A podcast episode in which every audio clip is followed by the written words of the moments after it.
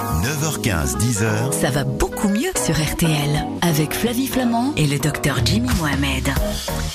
Bonjour, bonjour à toutes, bonjour à tous. Heureuse de vous retrouver avec, vous l'avez entendu, le docteur Jimmy Mohamed pour un nouveau numéro de Ça va beaucoup mieux. C'est votre rendez-vous santé et bien-être du samedi matin. Merci pour votre fidélité et votre enthousiasme pour cette émission. Nous sommes ensemble jusqu'à 10h sur RTL pour répondre à toutes vos interrogations. Et justement, pour poser vos questions, il n'y a rien de plus simple. Vous composez dès à présent le 3210 ou vous envoyez un email à santé at rtl.fr. Santé sans le et at rtl.fr. Dans un instant, c'est le docteur Jimmy Mohamed qui va commencer sa consultation. Bonjour docteur. Oh, bonjour Flavie, mais pourquoi Ah, cette voix Mais je sais pas, c'est l'effet blues. Mais j'ai pas de blues en plus. Bah non, mais je sais bien, mais, je vous imagine. Mais c'est le fantasme de la blues. C'est donc ça. Vous allez bien, Jimmy Bah, très bien et vous Bah ça va, regardez-moi. Ah, vous avez un super sourire. Ah ouais, j'ai un super sourire parce que j'ai mâchonné du bâton de siwak pendant une semaine, figurez-vous. À tel point que j'ai dû ramener des lunettes de soleil. Ah Parce que là, vraiment, j'étais trop ah, ah là là, vous tombez amoureux, faites attention. On a quand même une saison à passer ensemble. Non, le bâton de Siwak, c'était notre routine de la semaine dernière. Et vous allez voir que on va encore vous en proposer une cette semaine. Mais le bâton de Siwak, c'est effectivement utile et c'est écolo. C'est Voilà. une petite brosse à dents naturelle. Exactement, que l'on peut avoir dans son sac à main. Bon, allez, quel est le programme de ce samedi matin? C'est parti pour le La durée et la qualité de notre sommeil jouent un rôle crucial pour notre organisme et notre mental. Alors s'il est recommandé de dormir 7 heures par nuit, pour beaucoup le compte n'y est pas. Avons-nous tous besoin du même nombre d'heures de sommeil? Comment retrouver un sommeil de qualité que faire en cas d'insomnie? C'est le dossier de la semaine. Les compotes industrielles, c'est vrai qu'elles sont pratiques. Les enfants les adorent. Les parents aussi, car on peut en manger au goûter, lors du dîner, du déjeuner. Mais que valent-elles réellement? Est-ce que ça remplace un fruit? C'est l'aliment de la semaine. Attention, la digitale, la détox, couper les écrans pendant 7 jours. Trop d'infos en continu, des réseaux sociaux, des emails, des séries. Opération de sevrage numérique, on met tout sous cloche, smartphone, ordinateur, télévision pour se reconnecter. Et oui, au réel, à l'environnement, à son couple, à ses enfants, tenter de retrouver un peu de sérénité. Bref, la digital détox, c'est notre routine de la semaine. Ça va beaucoup mieux sur RTL. Et il y en a une qui ira beaucoup mieux, c'est Janine, parce qu'on va commencer tout de suite avec vos questions. 3210, santé.rtl.fr. Janine est en ligne avec nous. Bonjour Janine. Bonjour. Merci d'être avec nous ce samedi matin. Comment allez-vous? Euh, bah, écoutez, ça irait beaucoup mieux si je n'avais pas un problème d'eczéma. Ça fait longtemps que vous avez ça? Ça fait une bonne année que ça devient compliqué, mais, mais j'en avais jamais eu avant. hein. Est-ce que je peux vous demander votre âge, Janine? J'ai 74 ans. D'accord. Il s'est rien passé il y a un an qui pourrait euh, provoquer, euh, selon Euh, vous, cette- je pense, alors bon, c'est une accumulation de contrariétés assez embêtantes depuis euh, euh, toute ma vie en fait. Hein. Euh, D'accord. voilà, donc je pense que j'arrive à un moment où la, la coupe est pleine, on va Ras-le-bol, dire. quoi. Le ras-le-bol. Ouais, c'est ça. Eh ouais, ça, ça arrive. On connaît l'histoire. Voilà, Euh, vous voilà, avez consulté voilà. un dermato? Alors, j'ai suis suivie par un dermato, j'ai eu des séances d'UV euh, qui améliorent beaucoup les choses, mais qui ne guérit pas, quoi. C'est voilà, ça arrête. Euh, j'ai des pommades à la cortisone. J'ai Oui, donc vous avez déjà essayé plein de trucs, quoi. J'ai voilà, ça s'améliore là en ce moment, ça s'améliore. J'ai pris enfin de la- de l'aloe vera en fait pure. Bon, alors, vous savez quoi? On va en parler bon. directement avec Jimmy Mohamed parce que c'est quand même. Oui. Je sais pas si c'est votre dada, j'allais dire que c'est votre dada, mais enfin bon, c'est à vous qu'on pose les questions Ah quand même. je- ça, donc on va dire que oui. Non, mais L'eczéma, c'est mon dada. Non mais c'est vrai Mais- que c'est- c'est intéressant parce que c'est une Oui. maladie euh, très fréquente mais qui habituellement euh, commence plutôt dans l'enfance et c'est vrai que c'est un peu rare de l'avoir un peu à l'âge adulte et un Eh. peu sur le tard. Je dis pas que vous êtes âgée Janine mais quand on commence à faire un peu d'eczéma après 50 60 ans, eh bien c'est peut-être qu'il y a quelque chose dans l'environnement qui vous rend allergique parce qu'en réalité l'eczéma c'est une maladie de la peau, de la couche un peu superficielle qui va en gros trop réagir à des contacts classiques. Donc vous mettez du savon, tout d'un coup votre peau pense qu'elle est très agressée. Il y a un peu de pollution, même chose. Et la peau Ouais. elle va avoir tendance à se déshydrater, l'eau va sortir et on a des rougeurs et ça va se manifester comme ça, des plaques qui grattent, qui démangent et qui sont absolument inconfortables. Et ça prend beaucoup de Ouais. place en fait sur le corps, ça Alors on peut va aller faire loin. des plaques plus ou moins localisées. Donc on peut en avoir au niveau euh, des avant-bras, au niveau du coude, sur le visage, sur les mains, au niveau des pieds. Mais si on est exposé, par exemple, on prend l'exemple des coiffeurs qui sont exposés aux produits chimiques, eh bien ils vont développer de l'eczéma au niveau des mains. Donc ça va dépendre aussi de la localisation. Mais Janine disait que là en ce moment la coupe était pleine, elle en avait un petit peu ras-le-bol de plein de choses. Est-ce que ça a un caractère euh, psychologique Il y a, c'est une maladie multifactorielle. Ça veut dire quoi? Qu'il y a plein de paramètres qui vont favoriser la maladie. Il y a des prédispositions génétiques, évidemment. Il y a l'environnement et effectivement, c'est notamment modulé par le stress. Vous avez parlé d'aloe vera, vous avez raison, Janine. C'est une très bonne Mm. chose parce que le premier des traitements, c'est de mettre des crèmes hydratantes émollientes pour réparer Oui. la peau et permettre qu'elle respire puisque dans l'eczéma, on a de la déshydratation. Euh, Donc on fait quoi si on est infecté? Alors, Parce qu'elle a essayé plein de trucs déjà. Vous l'avez dit, Janine, vous avez des crèmes à base de cortisone. Lorsqu'elles ne sont pas suffisantes, il faut qu'on ait recours à d'autres traitements. Et si jamais Ouais. toute la cortisone ne marche qu'on a fait attention au savon, qu'on a bien utilisé des huiles lavantes et pas du Euh, savon, oui, c'est ce que je fais. très bien. Eh bien, il y a d'autres traitements. On parle souvent euh, de biothérapie. C'est un nom un peu barbare pour dire qu'on va vous donner des anticorps qui vont lutter contre l'inflammation créée par l'eczéma. Donc, il faut en parler à votre dermatologue puisque Oui. des nouveaux traitements existent Oui, sous forme oui. de crème ou même des injections qu'on peut donner aussi aux enfants. Donc il ne faut pas rester avec un eczéma qui est mal contrôlé avec les corticoïdes et il faut avoir recours à ces biothérapies qui sont Oui. bien tolérées et qui peuvent vraiment changer votre qualité de vie. Voilà. Alors, mon dermato me l'a proposé. C'est bon, il y a tout un protocole de la sécurité sociale à respecter. Donc, euh, voilà, ben, j'attends l'autorisation pour avoir ce traitement. Eh bien, vous nous tenez au courant. On vous Entendu. embrasse. À Au revoir, bientôt. Janine. Merci. Au revoir, Entendu, Janine. Au revoir. Flavie et le docteur Jimmy Mohamed attendent vos appels au 3210. 50 centimes la minute. Une question de Marie, par mail justement. Ah bah tiens, Marie, elle est concernée par un sujet que vous avez traité cette semaine euh, le matin euh, chez Yves Calvi, que j'ai traité moi également dans Jour J le soir, parce que tout le monde en parle, ce sont les punaises de lit. Elle nous écrit justement qu'avec cette recrudescence, elle a peur de prendre les transports. Je suis restée debout 1h30 dans mon TER, debout, aller et retour, et je suis épuisée. Alors on va peut-être essayer euh, de calmer le jeu, je sais pas, de rassurer nos auditeurs un peu. Oui, c'est vrai que c'est un peu la panique. On a l'impression que ces punaises de lit, c'est un peu comme le loup-garou euh, qui va nous sauter dessus euh, dans les transports en commun. Alors, d'une façon générale, ces punaises de lit, on va les retrouver à l'hôpital, on va les retrouver dans des foyers, parfois dans les cinémas, dans certaines écoles. Mais dans les transports en commun, la probabilité, elle est plutôt faible et voire D'accord. nulle. Je dis pas que ça n'existe pas, mais en temps normal, les punaises de lit, elles fuient la lumière. Donc, même s'il y a des punaises de lit dans une rame de métro, de TER, normalement, elles nous sautent pas dessus. Mais comment est-ce qu'on reconnaît une piqûre de punaise de lit? Alors en fait, elle ressemble à celle d'un moustique. Donc vous allez me dire, mais quelle angoisse. Mais le problème, c'est qu'un moustique, il va vous piquer une ou deux fois. Ouais. Il va pas vous canarder euh, sur tout le corps. Alors que la punaise de lit, elle va vraiment, vous, ça vous fait rire le, de Le canarder. me fait rire, oui. Mais c'est un peu l'image parce que Ouais, vraiment, quand on est infesté de punaises de lit, on a des piqûres de la tête aux pieds et on a des dizaines de piqûres, par exemple, sur l'avant-bras. Ouais. Le moustique, il est un peu raisonnable, il est un peu écolo. Il dit, je vous pique une ou deux fois et il passe à autre chose. Alors que vous êtes littéralement rongé par la punaise de lit et c'est comme ça qu'on peut la voir. Vous pouvez regarder au niveau euh, de votre lit. Si vous avez des petites taches noirâtres, c'est les déjections, les excréments des punaises de lit.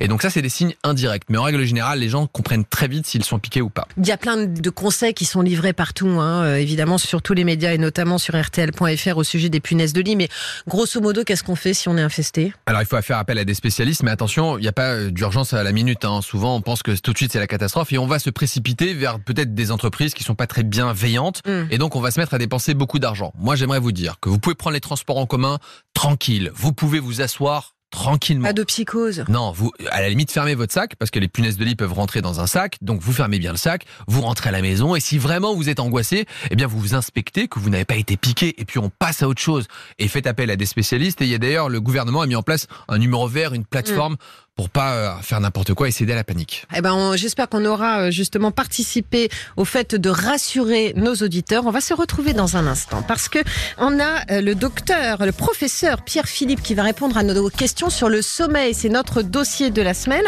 Et puis après, on vous proposera une petite routine qui risque d'être un petit peu compliquée pour certains. C'est la digital détox. À tout de suite. Jimmy Mohamed, Flavie Flamand, ça va beaucoup mieux sur RTL. Allô docteur, c'est la noiraude. On a dû vous la faire, Jimmy Mohamed, mais Non, tellement c'est de la fois. première fois, c'est Arrête, c'est dingue, hein Quelle originalité Vous avez des mots, on a la solution. On sait ça va beaucoup mieux. C'est votre magazine santé et bien-être jusqu'à 10h sur RTL. On va donc passer au dossier de la semaine. Qu'est-ce que je suis contente, comme dirait Céline Dion?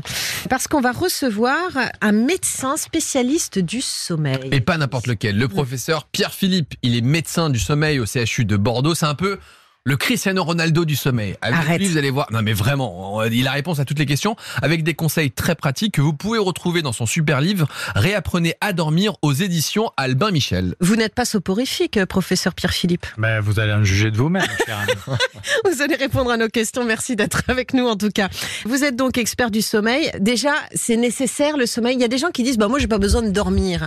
C'est une réalité ou pas? Alors, c'est une fonction biologique, au même titre que la fonction cardiaque ou la fonction respiratoire. Donc, on ne connaît aucune espèce qui ne dorme pas. D'accord. Après, dans quelles conditions on le fait et à quoi ça sert, c'est assez variable et on va en discuter. Et c'est adaptatif, comme on le constate maintenant. Il y a des gens qui n'aiment pas dormir parce qu'ils disent en fait moi c'est une perte de temps le sommeil alors qu'on passe quand même un tiers de notre vie à dormir? Approximativement, si vous dormez 8 heures par nuit, oui. Mais Ouais. après, si vous fonctionnez mieux les deux autres tiers, c'est pas si une mauvaise idée que ça de dormir. C'est peut-être ce tiers là qui nous aide justement à mieux vivre les deux autres tiers. Parce que concrètement, qu'est-ce qui se passe si on, on manque de sommeil? On risque quoi comme maladie? Parce qu'on se dit, je suis un peu fatigué, je passe à autre chose. Mais en fait, c'est une torture pour l'organisme. En fait, les recherches récentes, elles définissent le sommeil comme un amortisseur biologique. C'est-à-dire, Mm. en quelque sorte, vous avez des fonctions dans votre organisme qui vous protègent. hein. Vous avez un système immunitaire qui vous permet de vous défendre contre les virus.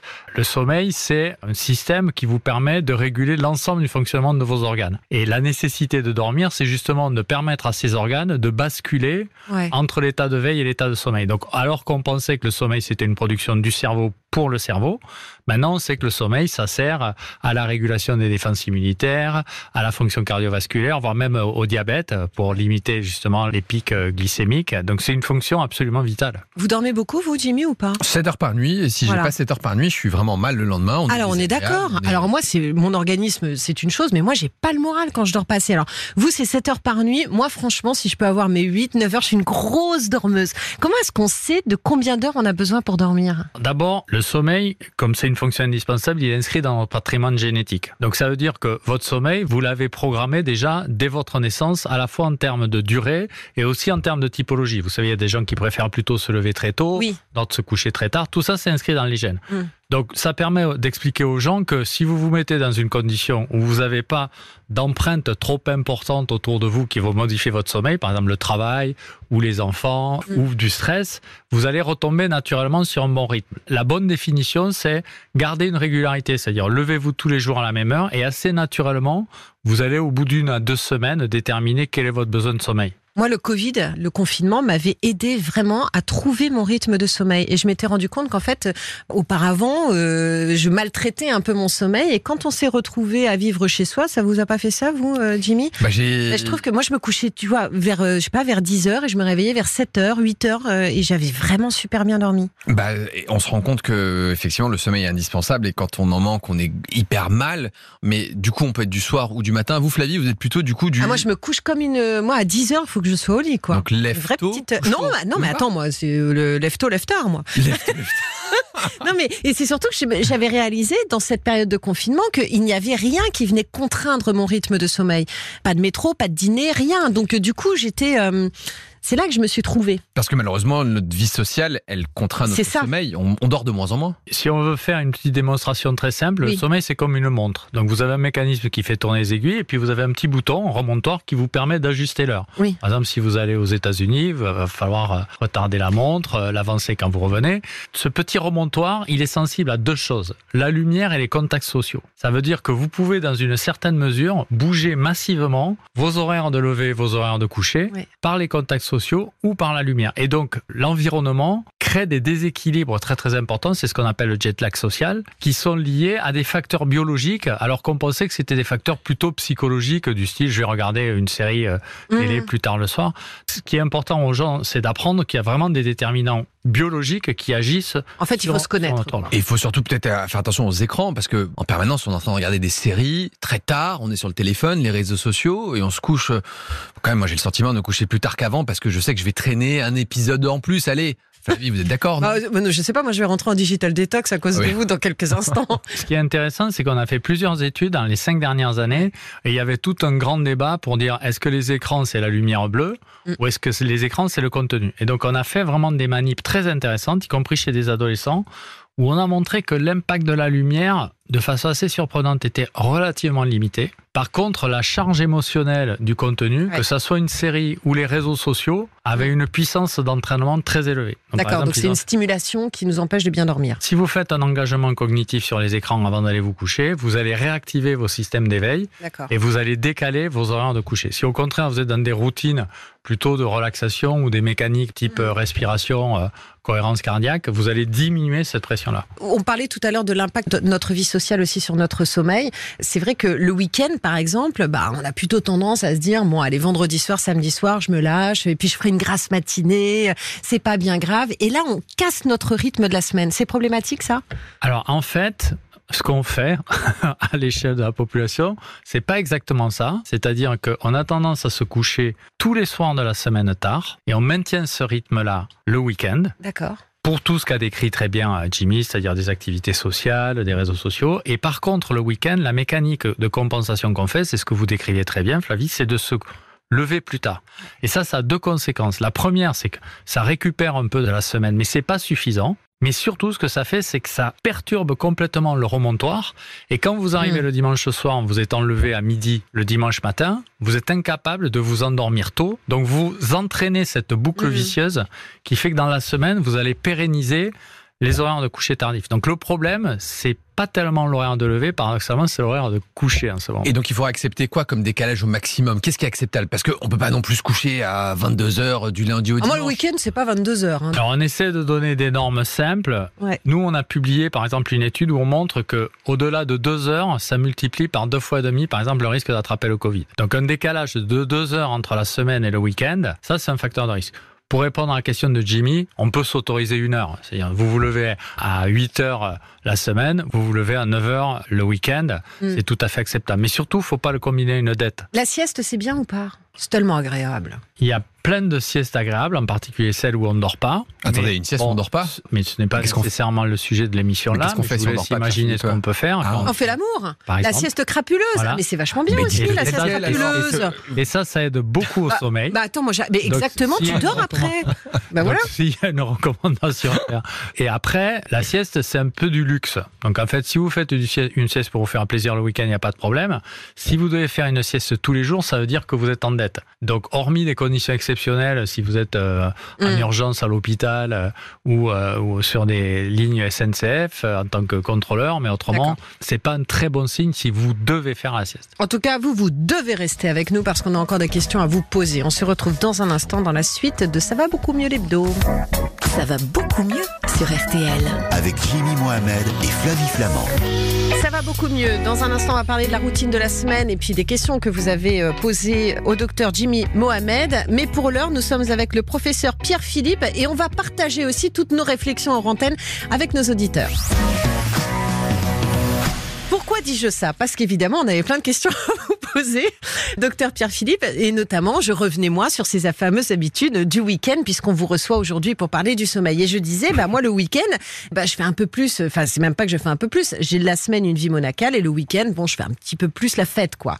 Et donc du coup, je bois de l'alcool. J'ai l'impression de moins bien dormir lorsque je bois de l'alcool. C'est normal. C'est un faux ami, D'accord. même si c'est très très largement utilisé dans la population comme euh, un inducteur du sommeil. C'est-à-dire qu'il y a des gens qui boivent un petit coup avant de dormir. Absolument. D'accord, il y a des gens pas qui une bonne boivent le hein. soir, où il y a des gens qui boivent le soir assez régulièrement au, au repas du soir, dans le but de sanctioniser, hein, de diminuer leur pression et de faciliter le sommeil. Ce n'est pas la solution. Donc pas d'alcool pour dormir le soir. Et Flavie tout à l'heure parlait de sieste crapuleuse. Est-ce que à l'inverse justement en, en fin de journée avant de dormir, est-ce que le fait d'avoir des rapports sexuels favorise le sommeil Est-ce qu'on va mieux dormir par exemple? Les rapports sexuels ou même la stimulation sexuelle euh, tout seul dans son lit, c'est une technique extrêmement efficace.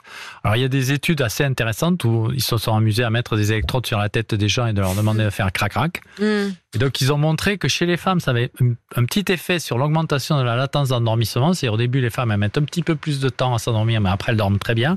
Les hommes, c'est un peu l'inverse, ils font crac-crac, boum. C'est pour Mais- ça qu'après, il y a deux, trois engueulades. Mais, mais globalement, ça fait du bien à tout le monde. Bah oui, donc, c'est à recommander largement. Et, et le CBD alors Parce que tout le monde parle du CBD comme aide à, à dormir. Le CBD, on va rappeler hein, en fait. Hein, euh, du Le cannabidiol, euh, c'est une des substances qu'on va trouver dans le cannabis, à ne pas confondre avec le THC, qui est normalement la substance un peu euphorisante, et le CBD est autorisé et en Voilà. libre accès. Le CBD, c'est un peu comme jouer au billard à deux bandes. C'est-à-dire, au lieu de tirer directement sur la boule, vous allez d'abord taper une bande et l'autre bande. Donc le CBD, en fait, ce que ça fait, ça fait deux choses prioritairement.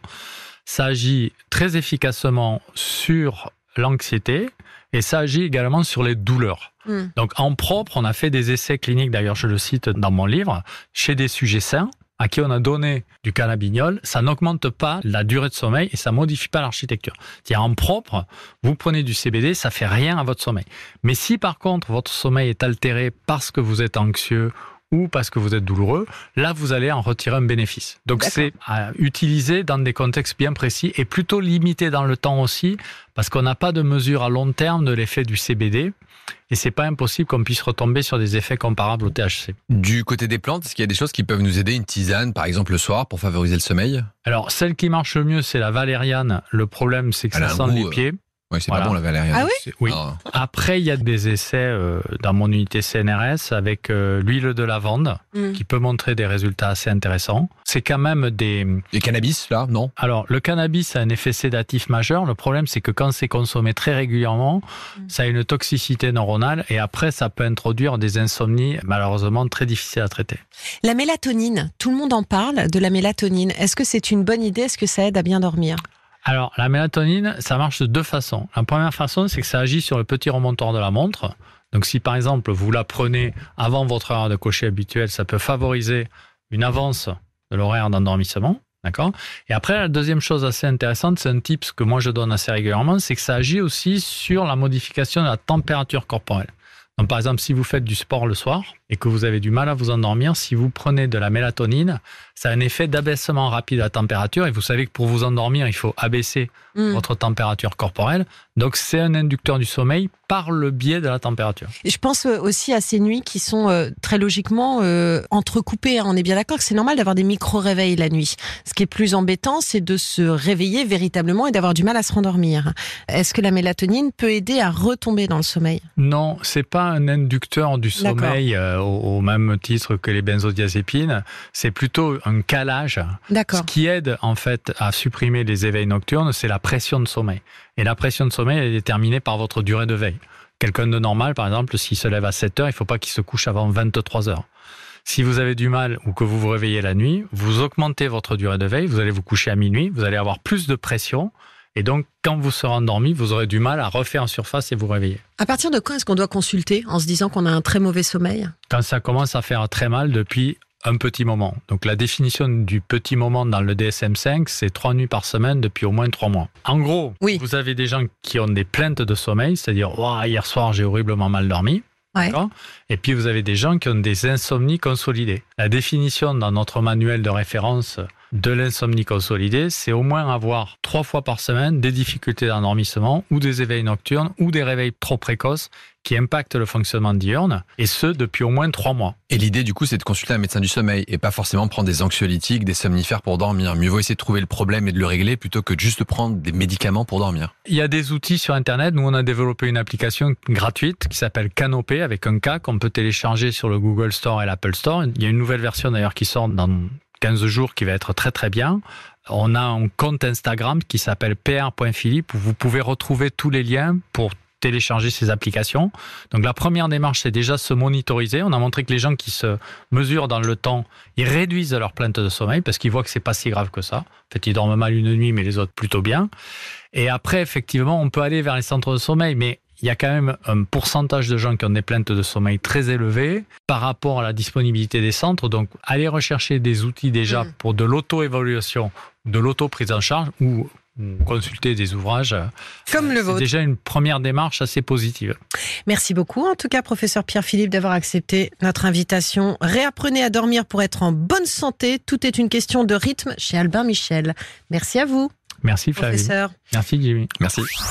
RTL, Ça va beaucoup mieux. On va parler de l'aliment de la semaine, mon cher euh, Jimmy. J'ai l'impression de retourner en enfance Avec la compote de pommes avec la compote. Mais elle est- alors moi, j'en prenais pas des industriels. Alors on dit industriel et en fait c'est le format parce que finalement c'est la même compote de pommes qu'on a pu manger, vous savez, Ouais. qu'on achète encore aux enfants. Mm. La seule chose c'est que désormais on va l'acheter sous forme de gourde. Ce qui est super pratique. c'est pas si mal, attention. Parce que quand on regarde ce qu'il y a dans une compote de pommes, bah vous avez des fruits et la plupart du temps, vous avez essentiellement juste de la pomme Et c'est pas si mal que ça. Le problème, c'est que cette compote de pommes, y a quand même du sucre. Dans une petite gourde, vous avez l'équivalent de 10 grammes de sucre. C'est-à-dire un morceau et demi de sucre par compote. C'est pas énorme. Mais le problème, c'est que les enfants, ils vont en manger au moins deux, voire parfois trois quand ils ont très faim. Il faut mieux pas avoir une pomme carrément dans son petit sac à dos? Bah si vous avez raison, parce que finalement, il y a autant de sucre dans une compote de pommes industrielle sous forme de gourde que dans une pomme. C'est Mm. 10 grammes. La seule chose, c'est que la compote de pommes sous forme de gourde, on va l'avaler en 5 secondes, 10 secondes grand Et maximum. tu mâches pas. Exactement. Il n'y a pas de mâche, il n'y a pas de satiété, il n'y a pas de fibres suffisantes, puisque dans la pomme telle qu'elle, on en a parlé la semaine dernière, vous avez la peau et cette peau, elle est riche en fibres. Donc, moi, j'ai pas de problème avec la compote de pommes industrielle, mais c'est du dépannage. Et le problème, c'est que à force d'en consommer, souvent les packaging, on Mm. a des énormes packs. J'ai acheté la dernière fois un pack de 64 Ouais, gourdes. J'ai rempli le frigo. Pour tous vos enfants. Bah oui, et du coup, bah on se sert, on en prend deux, trois par jour, et Ouais. puis on est content.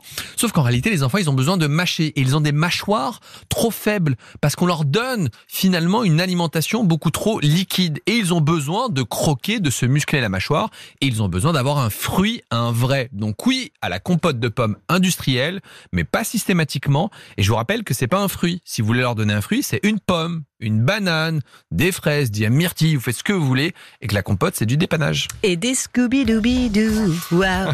On va se retrouver dans un instant des questions de nos auditeurs. Julien qui euh, euh, vous a écrit, mon cher euh, Jimmy euh, Mohamed. À tout de suite. 9h15, 10h, Ça va beaucoup mieux sur RTL avec le docteur Jimmy Mohamed et Flavie Flamand.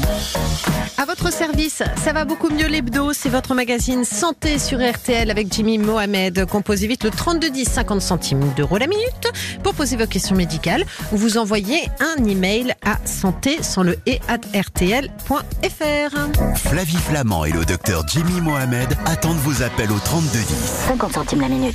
Julien, il a 45 ans, Jimmy. Il nous écrit Le collège de mon fils nous a demandé une autorisation pour le vacciner contre le HPV. Est-ce que c'est vraiment nécessaire puisque c'est un garçon? A-t-on suffisamment de recul sur ce vaccin? Quels sont les effets secondaires de ce vaccin On rappelle ce que c'est que le vaccin HPV Alors le vaccin HPV, c'est un vaccin qui va cibler euh, les papillomavirus. Euh, Les papillomavirus, c'est des virus. Alors en temps normal, quand on dit virus, on dit je vais avoir une infection. Sauf qu'on s'est rendu compte que ces virus peuvent favoriser certains cancers. On parle beaucoup du cancer du col de l'utérus, mais on a aussi le cancer du pénis, au niveau de la bouche, de rectum, et c'est pas simplement un cancer qui touche les femmes. D'accord. faut bien comprendre que c'est une grande famille de 200 virus, dont certains, une dizaine, vont favoriser des cancers. Et d'autres vont donner notamment des verrues génitales qu'on appelle des condylomes. Raison pour laquelle il y a cette campagne de vaccination pour faire baisser le nombre de cancers liés à ces papillomavirus. Pourquoi on n'y a pas eu droit, nous? Enfin, moi, j'y ai pas eu droit. C'est vrai que c'est assez récent Oui. et en fait la couverture vaccinale en France elle est catastrophique. En réalité on a quelque chose comme 15% des garçons qui sont vaccinés, à peine je crois 30% des filles. Et donc à cette époque-là le vaccin on ne l'avait pas nous, on, est, on commence un peu à vieillir Flavie. Et puis même quand il était disponible, eh ben les parents euh, bah, ne le faisaient pas beaucoup parce qu'on n'avait pas beaucoup d'informations. Or les données sont claires. Quand on regarde ce que les autres pays font, on va prendre l'exemple de la Suède ou de l'Australie. Lorsqu'on vaccine suffisamment à la fois les garçons et les filles, eh on a moins de cancer du col de l'utérus et on a observé 75% de réduction des lésions précancéreuses du col de l'utérus chez la femme juste avec un vaccin. Et on ne vaccine que les jeunes? Les recommandations, c'est de la vaccination à partir de l'âge de 11 ans. Pourquoi 11 ans? Parce qu'en fait, le papillomavirus, une fois qu'on l'a rencontré lors des rapports sexuels, peu importe l'âge auquel vous avez des rapports sexuels, eh bien le vaccin il marche un peu moins. On sait que le vaccin est très efficace avant le début des rapports sexuels. Oui, ou donc à mon âge. euh, Alors les données, non mais non Flavie, alors déjà vous n'êtes pas vieille premièrement, Non, mais d'accord, mais enfin bon, j'ai quand même fait l'amour quelques fois dans ma vie, vous voyez. mais il est quand même possible de se faire vacciner à tout âge. La seule chose, c'est que c'est pas remboursé et que ça coûte un peu cher. C'est environ 100-150 euros le vaccin. Il y a trois doses. Et quand on est dans les recommandations, à partir de l'âge de 11 ans, eh bien, c'est intégralement pris en charge par la collectivité. Julien s'inquiète des effets secondaires du vaccin? Alors, en fait, il y a plein de pays qui ont vacciné bien avant nous et bien mieux. On a plus de 100 millions d'enfants qui ont été vaccinés contre ces papillomavirus avec la vaccination et on n'a pas observé de choses particulières. Par contre, il faut dire, oui, le vaccin, c'est comme un médicament. Donc, il y a une balance bénéfice-risque. Le bénéfice, c'est moins de cancer. C'est moins aussi de lésions génitales, dont les condylomes. Et les risques, bah, finalement, ils sont assez mesurés. Donc, cette vaccination, elle concerne à la fois les garçons et les filles, puisque les garçons vont transmettre, mais eux aussi peuvent avoir Hmm. des cancers. Et donc, on protège l'ensemble des personnes et aussi les garçons.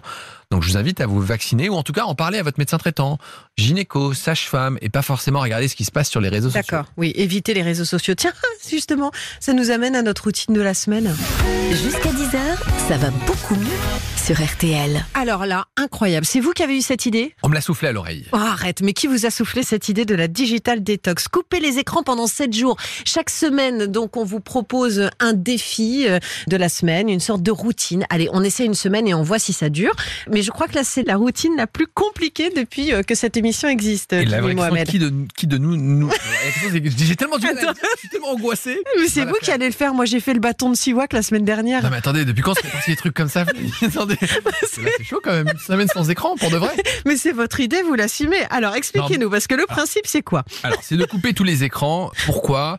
Parce qu'en fait, on se rend pas bien compte de l'influence de ces écrans sur notre vie. On a parlé tout à l'heure du sommeil, mais il faut bien comprendre qu'il y a deux phénomènes. Le premier, c'est l'épuisement à force d'avoir des mauvaises nouvelles. On allume les réseaux sociaux, notamment Twitter. Ouais. Ah, on a la guerre, en veux-tu, en voilà, la crise, un enfant qui a été kidnappé, enfin des trucs atroces. On est assailli, en fait. Exactement. Des trucs qui existent, hein, mais en fait sur lesquels nous on n'a aucun levier. Et donc, sans s'en rendre compte, on a une charge mentale négative. Et il y a un phénomène qu'on appelle le doom scrolling, qui veut dire défilement morbide. Ça veut dire quoi? Qu'à chaque fois on regarde quelque chose, on a une mauvaise nouvelle. Et cette mauvaise nouvelle, elle capte notre attention et elle va nous épuiser. On va être beaucoup plus stressé, on va être beaucoup plus agacé, angoissé, on va avoir du mal à dormir et on se rend pas compte à quel point ça a une influence négative sur notre cerveau. Donc le premier conseil, même si vous voulez pas faire cette digital détox, c'est déjà de couper tous les réseaux sociaux qui sont un peu toxiques. D'accord. Donc, on coupe les réseaux sociaux, c'est une chose. Mais dans la digital détox que vous proposez, c'est couper les écrans. Alors couper les écrans, euh, normalement aussi la télévision, Alors, ça veut dire quoi? Attends, ça veut dire la télévision, ça veut dire le téléphone, les tablettes, les tablettes. et donc il ne reste plus grand chose pour vivre. Bah, si, euh, regarder la nature, euh, discuter, Eh enfin, ben c'est oui, ça l'idée. Et vous avez Mais- entièrement raison, Flavie, parce que en fait, on sait plus quoi faire sans écran. Vous pouvez l'observer dans les supermarchés, dans les salles d'attente chez le médecin, dans les transports en commun, et même aux toilettes, on n'est même plus capable de ne rien faire. Et donc, en permanence, dès qu'on a un temps mort, bah, euh, même pour faire caca, on a notre téléphone. Ouais. Ça dure 30 secondes, on a 30 secondes notre téléphone. C'est devenu le prolongement de notre main à tel point qu'on a même maintenant, vous savez, des espèces de fils qui permettent d'accrocher le téléphone et l'avoir en permanence sur soi, comme un sac à main. Et donc, en fait, il a pris une part trop importante. On laisse plus court, libre cours à notre imagination. Observer la nature, vous avez raison. Jouer avec les enfants, attendre ou même ne rien faire. Ouais, s'ennuyer, c'est tellement bon ça. Mais oui, parce que même quand on a, on va me dire, non, non, mais moi, de toute façon, je regarde que des trucs sympas. Mais le problème, même les vidéos positives, elles ont une influence négative sur notre cerveau. Pourquoi? Parce que vous allez produire de la dopamine. La dopamine, c'est l'hormone de la récompense. Mais c'est plutôt bien ça, la dopamine. Le problème, c'est que les réseaux sont tellement malins qu'en permanence avec les algorithmes, vous allez être nourri de super vidéos qui vous font plaisir. Donc vous voyez une vidéo qui est sympa. L'algorithme comprend que vous aimez la vidéo, vous avez un pic de dopamine, vous avez la récompense. Vous passez à la vidéo d'après. Qu'est-ce qui se passe? Vous avez de nouveau une vidéo. Et vous passez une demi-heure, une heure sans vous rendre compte. Et donc vous allez épuiser votre cerveau à balancer de la dopamine en permanence. Ce qui fait qu'en réalité, vous n'avez plus de satisfaction. Comment j'aborde ma digital détox alors? Je coupe tout du jour au lendemain? Alors c'est très compliqué, il faut essayer d'être un peu pragmatique parce que c'est aussi un outil de travail les écrans. Donc moi ce que je recommande c'est de vous accorder au moins du temps où vous êtes OK pour aller sur les réseaux. Moi à titre personnel, j'ai supprimé ces applications et je les réinstalle, ça me prend 30 secondes au moment où j'ai besoin de les consulter. Donc je peux m'accorder une demi-heure où je me dis tiens, à ce moment-là, je vais aller voir ce qui se passe sur TikTok, Instagram, Twitter et après je supprime l'application. Comme ça, j'ai le contrôle. Parce que on le sait très bien, dès qu'on a un temps mort, dès qu'on est en train de faire un truc, eh bien les réseaux parasitent Hmm. notre cerveau, parasitent ce qu'on est en train de faire. Donc coupez les notifications et accordez-vous un moment où vous dites oui, je vais aller utiliser les écrans de la même manière que je vais aller faire du sport, que je vais manger. Vous vous donnez un rendez-vous. Donc même si vous n'êtes pas capable de faire cette digital détox, et je crois qu'on va aller vers ça, vous et moi Flavie, on va pas trop supprimer totalement les écrans, eh bien il faut essayer de reprendre le contrôle. Hmm. Parce que je vous assure qu'au bout de quelques jours, vous allez vous rendre compte qu'à force d'être stimulé, eh bien cette dopamine qui nous drogue, eh bien on va se la réapproprier et on va prendre plaisir à faire des choses de base, jouer avec des enfants, échanger, lire, la lecture, Oui. ça produit de la sérotonine, Oui. l'hormone aussi du bien-être.